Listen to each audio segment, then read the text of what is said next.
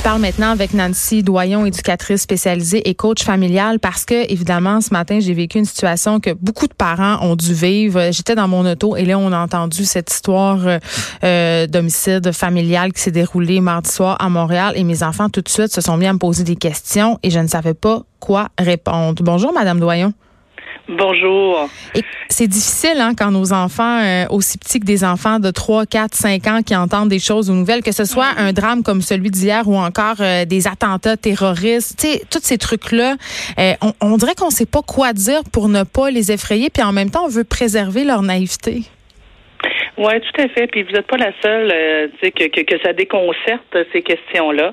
Euh, ben, je vous dirais, moi, la première chose à penser, et quand c'est possible, de tenir loin euh, les enfants de ce type d'informations-là. Donc là, on le sait, il y a eu un drame, il va, être, il va en être question beaucoup aux informations.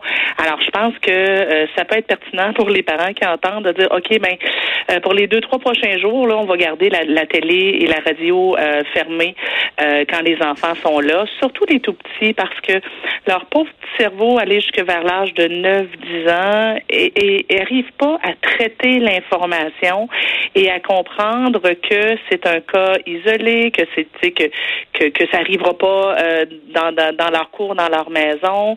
Euh, ils, ont, ils, ont, beaucoup de mal à comprendre la notion de risque. Euh, Mais oui, ils sont pas encore assez vieux pour comprendre non plus comment euh, quelqu'un peut se sentir dans une situation X. Là. Oui, c'est ça, parce que mon petit, je le disais tantôt, il a quatre ans et, là, mm-hmm. évidemment, moi, j'ai pas fait exprès pour qu'il entende cette ben nouvelle-là. On roulait vers l'école de ma fille et là, c'est la radio qui joue. Bon, euh, c'est le bulletin de nouvelles et il l'entend.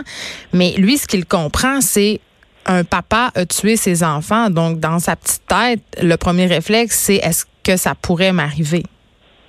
Tout à fait. Là, euh, ce que j'ai envie de dire aux parents qui justement auront des questions, la première chose à faire, c'est évidemment de les rassurer. Oui. Dire, écoute, non, non, non, euh, ça peut pas arriver à la maison. Tu connais papa, il est gentil, il ferait jamais de mal à quelqu'un, etc., etc. Maintenant, après, je pense qu'il faut surtout écouter, recevoir. Qu'est-ce que l'enfant pense? Euh, toi, qu'est-ce que tu en penses? Comment tu vis ça? Qu'est-ce que, au devant. Que ça fait vivre? Non, c'est ça. Pas trop aller au devant, puis pas non plus se perdre dans des longues explications. Et, et ce que je m'étais pris en note, c'est faut, comme parent, faut faire très très très attention, surtout avec les petits, aux mots qu'on choisit. Alors si on dit, admettons l'enfant dit, oui, mais pourquoi est-ce que le monsieur a fait ça Exactement la, question que mon, mon fils me posait. ben oui, la meilleure réponse c'est on ne sait pas c'est difficile à comprendre. Parce que si, par exemple, je, dis, ben, le monsieur était malade, ben, l'enfant pourrait se mettre à avoir peur de papa quand il y a un rhume. Je comprends. Euh, Eux autres, son premier niveau, là. Ben oui. Si je me dis qu'il était malade dans sa tête, ben la fois où maman va dire qu'elle a mal à la tête, il pourrait avoir peur. Euh, avec les plus vieux, si je dis ben je pense que le monsieur était fou, ben là on risque d'induire une peur de tout ce qui est euh, personne un peu euh, étrange et bizarre. Euh, si je dis ben c'est parce que le monsieur était très très triste, ben la journée où ils vont voir pleurer un adulte, va dire est-ce qu'il est à risque de me tuer? Les enfants, hmm. c'est ça, prennent les choses au premier niveau. Alors la meilleure réponse à faire, c'est on ne sait pas mon cœur, c'est vraiment difficile à comprendre. Euh, ça doit être quelqu'un qui allait vraiment pas bien, là, puis qui avait. Mais c'est difficile à comprendre. Mais, oui, allez-y. Oui, allez-y, allez-y. Euh, mais pas nécessairement essayer de trouver une explication, parce que dans le fond, en fait, il y en a, y en a même pas d'explication. Hein. OK. Là, on se parle des petits, c'est une chose. Mais moi, j'ai deux autres enfants, 9 et 12 ans. À cet âge-là, on commence à réfléchir et il y a la fameuse cour d'école. Et là, moi, j'appelle ça le mm-hmm. gossiping de cour d'école. Moi, je le sais pertinemment que ce soir, à l'heure du souper, mes deux filles vont avoir des questions sur ce qui s'est passé et ça se sera parlé dans la cour d'école avec absolument toutes les élucubrations dont les jeunes adolescents et adolescentes sont capables. Comment on gère ça? Euh, idéalement, isoler les oreilles des plus petits euh, pour en discuter avec les plus grands, mais notre job est vraiment plus d'écouter, de recevoir, puis de rectifier peut-être l'information si euh, il, se retrouve vraiment dans des euh, dans des dans de l'information erronée. Euh, ça peut être une belle opportunité justement pour aborder avec nos enfants le thème de la violence conjugale, les limites qu'on met, euh, de, de, de ne pas tolérer les, les, manques de respect chroniques, les menaces, etc. Donc, ça peut être un bon moment pour faire de la sensibilisation avec nos grands, nos grandes, euh, et de vraiment clarifier l'importance d'aller chercher de l'aide quand ça va pas, quand tu quand tu te sens menacé, quand tu as peur de quelqu'un, ou quand toi tu vas vraiment pas bien et que tu as des pensées noires, l'importance d'aller chercher de l'aide. Fait que ça peut être un, un beau moment pour faire oui, c'est ça. Pour faire de la sensibilisation, puis aborder des thèmes dont on parle rarement.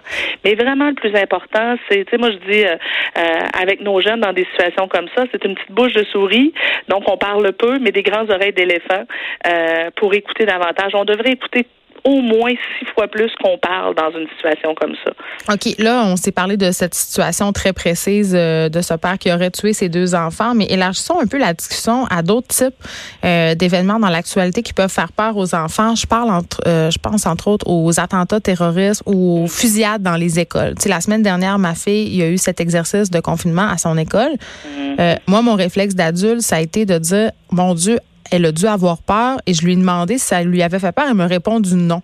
Mais j'ai l'impression que nous, les parents, souvent, on, met le malaise au devant de celui de nos enfants. Ouais, puis en fait, comme parents, oui, des fois, on voit les choses pires qu'elles le sont, mais aussi comme parents, on déteste voir nos enfants souffrir, avoir peur, vivre un malaise, être triste. Euh, or, malheureusement, ben notre planète étant ce qu'elle est, on pourra pas toujours les protéger. Fait que, tu sais, que notre enfant ait peur, exprime des craintes, euh, des inquiétudes, ça peut être sain aussi. Parce que c'est un peu comme ça qu'ils bâtissent leur force de caractère. Fait que, tu sais, l'exercice de confinement, ben, oui, il y a des enfants qui dormiront pas, pendant, qui vont mal dormir pendant trois, quatre jours après un exercice de confinement. Peut-être que pour la vôtre, ça n'a pas amené d'inquiétude, mais dans d'autres familles, oui.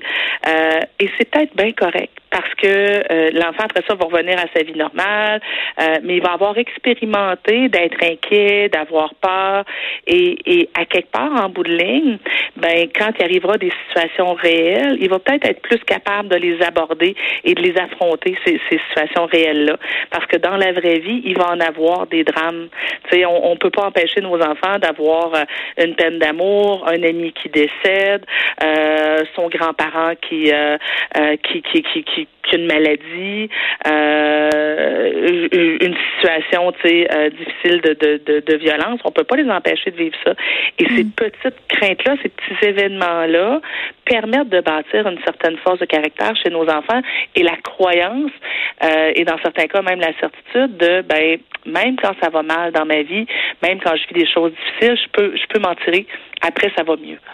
Donc, si je comprends bien ce que vous me dites, euh, Nancy Doyon, c'est pas bien compliqué. On écoute plus qu'on parle?